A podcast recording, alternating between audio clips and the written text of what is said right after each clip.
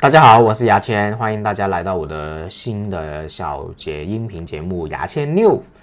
那么我简单说一下《牙签六》是干嘛的，就是我会在这个节目里面把一些新闻热点拿出来，然后说一下我的一些看法。啊，一般是十分钟到十五分钟之间，绝对不会长的一个呃快捷的音频节目。那么今天呢，现在就开始了。今天讲什么新闻呢？但是这个新闻也不是那么长，不是那么及时新闻，也是很很过期的新闻，就是关于娄烨导演他那个电影《风中有朵雨做的云》，《风中有朵雨做的云》这部电影之前有个上映风波，后来娄烨导演不是也转发了他以前发的一个呃微博，说是什么不要害怕电影嘛，对不对？你要呃那个。要勇敢嘛，对不对？你你为什么会害怕电影这个事情？好，我就说一下他。我先说一下我是怎么认识娄烨导演啊。那么当年呢，呃，我去就是要学编剧嘛，就自学了，没有去科班学，我就看了一些编剧书，然后呢，就搜了一些导演的一些资料，就发现娄烨导演的有一部电影叫《颐和园》。颐和园呢，我就搜一下，哇靠！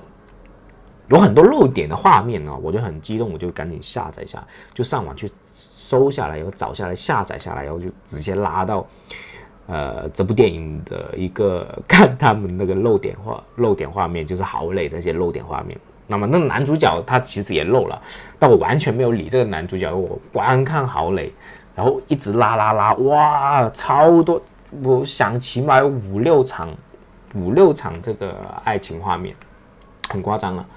而且很大胆啊，这个《颐和园》，但是整个《颐和园》这部电影我是没有看完了，我只是拉了一些郝蕾的一些画面，我就结束了。而且当年郝蕾真是漂亮到哇，真的啊，我不能再说了，你知道吗？就真的是再说我就猥琐了。好，这是我对呃娄烨导演的第一个印象，这一部电影呃拉着看的就是呃《颐和园》，那么《苏之河》那些我就完全没有看。后来在一四年时候，我他出了一部电影，拿奖了金马奖还是拿，好像拿了最佳电影还是最佳导演，就是《推拿》这部电影。那这部电影我是真正去影院那边看，呃，我看了两次，但看两次不是因为它有多好看，我要说一下原因。那么第一次看的时候去影院看，看看到一半，推拿看到一半的时候我就自己想吐啊，我想吐很不舒服。全身冒冷汗，我觉得我我当天我就觉得我自己是不是病了，然后我就赶紧出来，就看了一半还没看完，我就我就跑出外面，然后就坐着休息，然后坐的士回家了。我当时想，哎，我是不是身体不好啊？为什么会这样？然后我第二次我又跟我，当时是在暴走那边做嘛，暴走暴走那边做编剧，我就跟两个同事一起去看，再去看这部推拿电影。你觉得我他妈的，我一定要挑战看完它。后来第二次看，终于看完了，然后出来之后真的是想吐，又想吐，又怎么整个人很很不舒服。后来我才发现，哇靠，原来不是我自己身体的问题，而是娄烨导演他的那个镜头真的是飘得太厉害了，就是漂浮的摇来摇去，摇来摇去，搞到我整个人很不舒服。那么。这个就是我第一部完整看的娄烨导演的电影，而且可能是我这辈子最后一部看他的电影了，因为我真的很不喜欢他的呃拍摄风格，太摇晃了，我这个人不行，我我玩我这个人是玩 CS 那种我头都会晕的人，就完全受不了，主要受不了他的镜头，就剧情我是不怕闷剧情的人啊。就是我个人是看了一些，就还是看很多大陆的艺术片了。我对艺术片这种东西我是不反感，再闷的电影我都看过。但是 娄烨导演确实是无感啊。那么首先我关于这个呃上映风波的事情，我就不说什么大的问题，这这是国家政策问题，国。这是电影上映的这个政策问题，我我们这些小屁民是没法说。我还是说下关于这新闻，我去想到一些事情，就是因为我也是一个小文青嘛，嘿嘿，自称一个小文青，我也看一些艺术片，我就发现后来了解到啊，欧美的艺术片不是像我们大陆这样玩的，我们大陆的电影市场还没有完善。欧美的艺术片呢，它是有专门的艺术院线专门播了，他们不会像我们呃大陆这样那么快的大面积上映，然后又大面积一两天，呃票房不好又下映。艺术片没法玩，因为艺术片本身是一个小众而且是很需要耐心去看的一部一一一个电影种类。那么欧美是怎么玩呢？他们是专门有那个艺术院线，艺术院线可能就有呃，就是也不多啊，可能就十几家、二十多家这样，反正就是反正量不多的。然后他们不会播几天，他们一播就播几个月。就是一部艺术电影，它是要这样玩的，就几个月就一直轮轮轮轮，然后去攒这个票房回来。然后艺术电影是这样播的，那你播一两天，你艺术电影没法没法生存啊！它它不是这样玩的嘛？侯孝贤之前就是抱怨过这个问题。侯孝贤的电影就是大闷片嘛，他自己也认。我之前就想想，就是我我顺便就把这个想到刘烨一定要讲艺术电影了，没法避免，对不对？我还是讲讲我艺术电影一些看法。那么之前毕赣，呃，毕赣如果大家可以搜一下，就是八九年一个我觉得是一个天才的导演。之前有一部很热的片，后来给人骂到扑街那样，就是什么地球最后一个地球上的最后一个夜晚嘛，对不对？就是汤唯演的，我还没看那部电影，但是我看了他第一部上映电影，呃，路边野餐，我是很喜欢的。我说一下我看路边野餐一些感受。我当时呢也是去影院看，就是上映刚上映我就想去看一看究竟有多牛逼。诶，首先我看艺术电影一般都是以不是以我感兴趣 去看，是以一种我可以挑挑挑战看看的这种心态去看。我觉得这看艺术电影是一种挑战。就你终于把那么无聊的片看完，而且知道怎么回事的话，我觉得是很有成就感。我一直是用这种心态去看这个艺术电影。好啦，我看呃《路边野餐》，《路边野餐》说真的是一个大无聊片。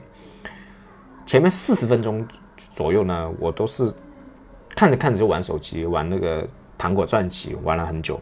后来，但是为什么很喜欢这部电影？就因为《路边野餐》嘛，就说它有一两个画面，就玩到。我玩了，呃，水水果战战棋玩到后面之后，突然间有一两个画面，一两个剧情 touch 到我，就是打动了我，打动了我，就很喜欢这部电影。所以艺术电影，我认为啊，个人认为看艺术电影是不需要你整部片都忍不住看完它的。我认为是没有，几乎没有一部电影是这艺术电影是不是这样？因为艺术电影就是大闷片嘛。但是。它有一两个情景，一两个画面，如果是打动了你的话，这部艺术电影你看完就很值得了。呃，就就用黄子华的一个段子去比喻，哎，为什么足球？黄子华曾经讲过一个段子，说为什么足球那么好看？我们那么为什么那么喜欢看足球？因为它很有可能非常难看，很有可能零比零以和为贵的打和。那么我们看艺术电影的心情就是完全一样的，就跟我们赌博是一样。我们赌这部片有没有触动我们一两个画面、一两个剧情触动我们，我们就赌啊。比如说有些艺术片两个小时，他妈我们就赌，就两个小时我们会拼到一两个情景、一两个情绪让我触动到这部艺术片，我看完就值得了。这个艺术片我就会很喜欢。就跟足球看踢足球是一样。当然，如果有的下注赌这部艺术片有没有触动到我，这种玩法开个盘的话，我觉得是可以把看艺术片这种情绪调动起来会更好玩。我最后就说一部我很喜欢的一部艺术片，呃，但是呢，呃，看的门槛我觉得是挺高，就是北野武的。呃，那年夏天临近的海，我经常跟朋友说推荐他看这部电影。然后我简单说说那年夏天临近的海的一些剧情，其实很简单，就是男女主角都是哑巴。然后男主角呢是一个呃倒垃圾的，就是海在海边，他们在海边工作的一个呃清洁，就倒垃圾的一个清洁工。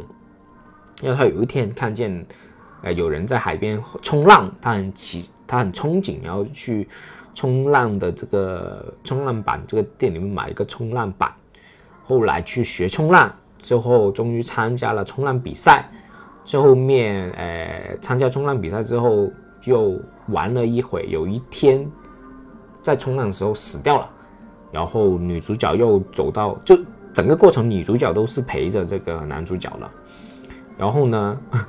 最后呢，女主角就慢慢的回到这个海滩，经这个男主角经常玩，跟他一起去玩的这个海滩里面站着去看着海，基本上情绪这样啊，剧情是这样，但是整个剧情是男女主角是没有说话，因为是哑巴嘛，所以是没有说过话。然后呢，画面是很安静的，基本上是没什么剧情。我当时看这部电影的时候也是非常无聊，非常难受。但是我看完之后，每一次我看见海，我就想起这部电影；每次看见海，我就想起这部电影。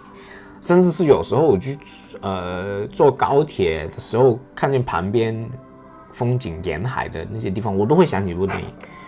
这是就是为什么我喜欢看这部《那年夏天宁静海》的这部电影的原因。看的时候确实是挺痛苦的，真的很无聊。我就想啊，什么时候才完？什么时候才结束啊？这部电影。但是，当它真的是结束之后，这部电影的一些情绪剧情，因为它无聊，所以你只能记它剧情，只能记它的情绪，它就是成为你的一个回忆。所以，如果大家有兴趣，也是可以挑战看看这部《那年夏天宁静的海》。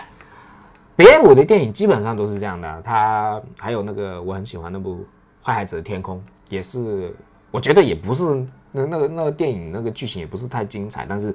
每次看见拳击啊，我都会想到，就是看见嗯，就就一听见他的背景音乐啊，那个我就会想到海海天空的一些画面，确实是别武就牛逼在这里，它会让你记住画面啊，起码让我记住画面。好，今天的牙签六就讲到这里啊，从娄烨讲到艺术片的一些制度，然后讲到我自己的一些看艺术片的一些习惯。好，今天就到这里，拜拜，再见。